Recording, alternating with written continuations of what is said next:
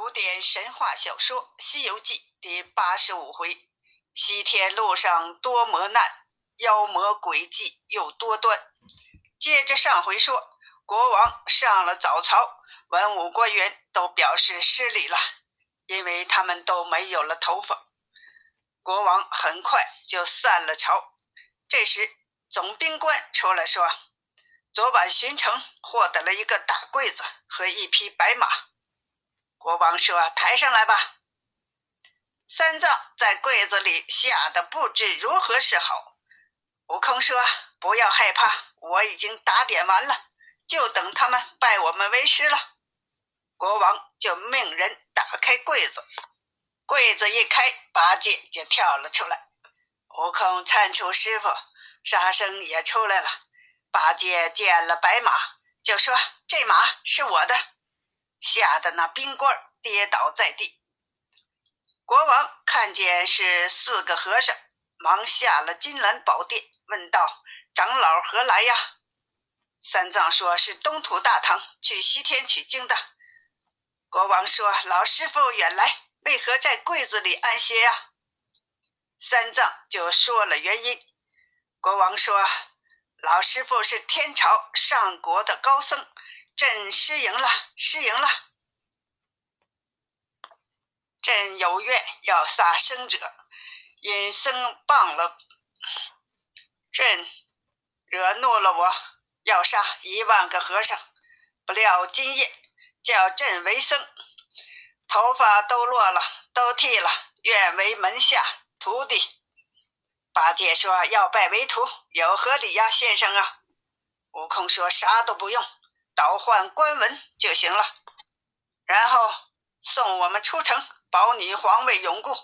国王听了，即刻换了官文。四个人辞了国王，继续向西。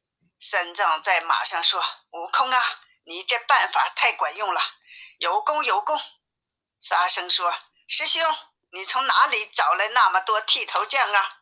一夜剃了那么多的头。”悟空就给他们讲了如何如何做到的。他们边走边说，高兴不已，盼望早到西天，看着美好的景致，心情开阔。正在高兴的走着，又听到一阵风。三藏说：“这风来得急，绝不是自然风。”又见一阵雾起。三藏心惊地说：“悟空啊，风还没停。”雾又来了，悟空说：“我去看看。”悟空就到了半空，向下一看，前面山崖边坐着一个妖精，长得十分凶恶，旁边有三十多个小妖。悟空心想：“我师傅还有点先兆。”他说：“不是天风，果然不是，是个妖精在这里。”悟空想让八戒一展身手，若打败妖精，也有立功了。若打不过，被妖精拿去了，我再去救他。悟空就去和三藏说：“说前面不远有个村庄，可有些米饭干粮。”八戒听了，信以为真，就要去吃斋饭。八戒就和师傅说：“我去找些嫩草喂马吧。”唐僧高兴地说：“如何？今天怎么勤快了？快去，快回来！”八戒就变了一个瘦和尚去了。再说那妖怪收回风物，传令群妖在大路上摆了一个圈阵，专等行人。不一会儿，八戒就撞到当中，被群妖围住，扯住衣服。八戒说：“不要扯，不要扯，等我吃了再扯。”群妖说：“和尚，你要吃什么？”八戒说：“你们这里斋僧，我来吃斋饭的。”群妖说：“你想这里斋僧，不知我这里专要吃僧呢。我们都是山中得道的妖精，你倒想来吃斋僧？”八戒听了，心中害怕，埋怨悟空哪有斋饭呢？都是妖精。八戒就拿出钉耙，一顿乱打，小妖吓得慌忙去报告。老妖一听，说：“我要去看看。”一出门，被八戒的相貌给吓了一跳。八戒就做了自我介绍。妖精一听，喝道：“你原来是唐僧的徒弟，我一向听得唐僧的肉好吃，正要拿你呢，你却来了，我能饶你吗？不要走，看棍！八戒说：“孽畜，你原来是个冉博士出身。”妖精说：“我怎么是冉博士？”八戒说：“不是冉博士，怎么会使棒槌？”那妖怪不容分说，上去就乱打。他俩在山洼里一顿好打，八戒占了上风。那妖怪喝令小妖把八戒围了起来。再说悟空在师傅身后突然冷笑，沙僧说：“哥呀，你笑什么呀？”悟空说：“八戒真是个呆呀，听说灾犯就去了，再早晚还不见回来。若是一顿棒打，打退了妖精，你看他就得胜了；若他战不过，被拿去了，却是我的晦气。”不知骂了我多少弼马温了，悟净，不要说了，我去看看。悟空就变了个假悟空，陪着师傅，真身跳到了空中，一看八戒被围住了，就高声喊道：“俺老孙来了！”八戒一听威风来了，拿钉耙就打，那妖精抵架不住，领群妖败下阵来。悟空见妖精败了。转上云头回去了，把毫毛一抖，收上身来。三藏肉眼凡胎哪里认得？不一会儿，八戒得胜也回来了，走过来叫师傅。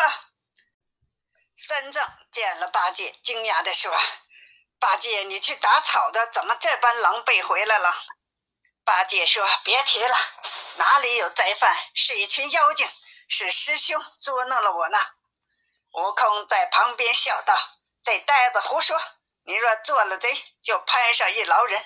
是我在这里看着师傅呢。”三藏也说：“是啊，悟空也没离开我呀。”八戒跳着嚷着说：“师傅，你不知道他有替身。”三藏说：“悟空可有吗？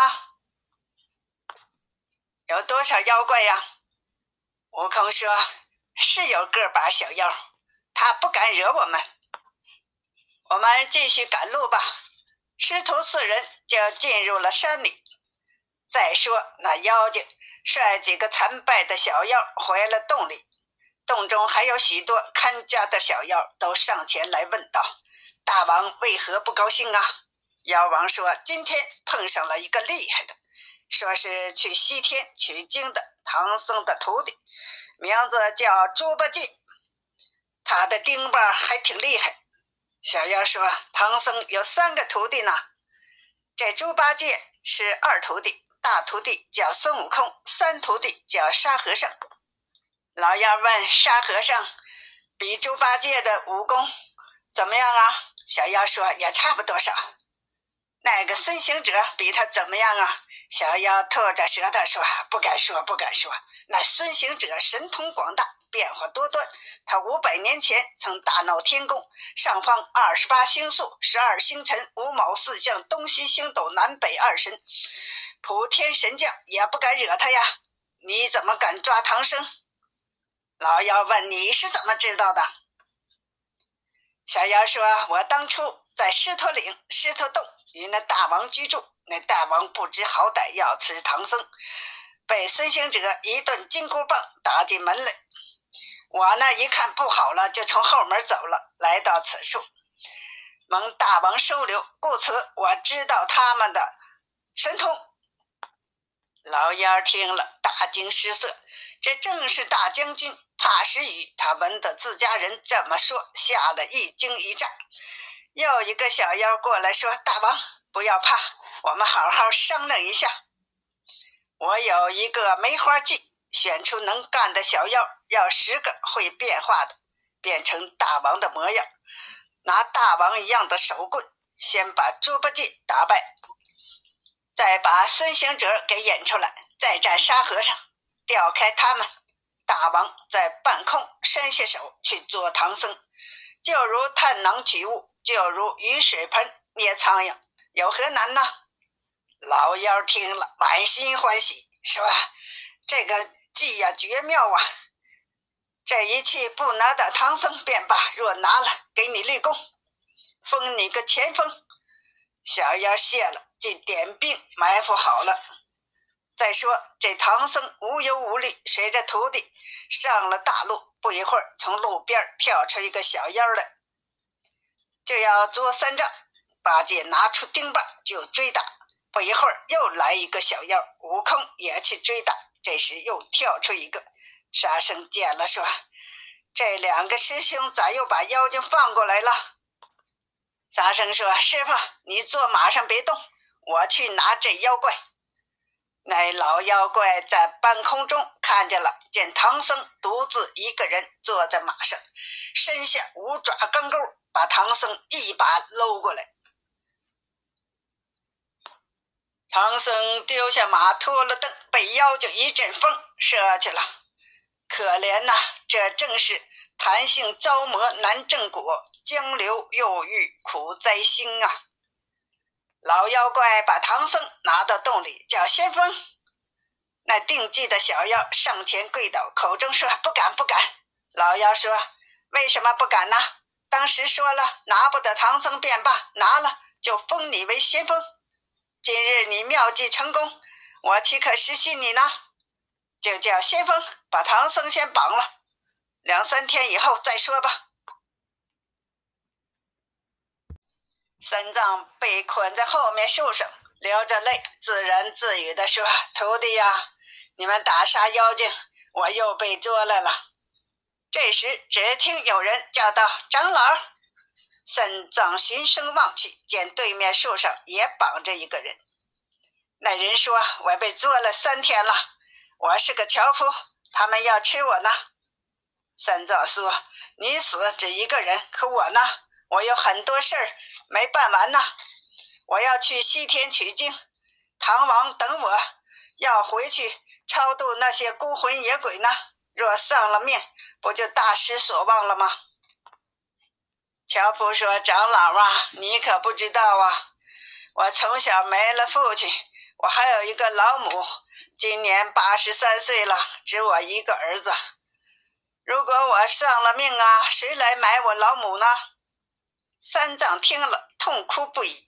这两个人呐，在这泪眼儿对泪眼儿，悲伤着呢。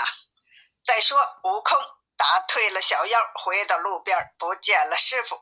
吓得他急上山去寻找，欲知后来，请听下集。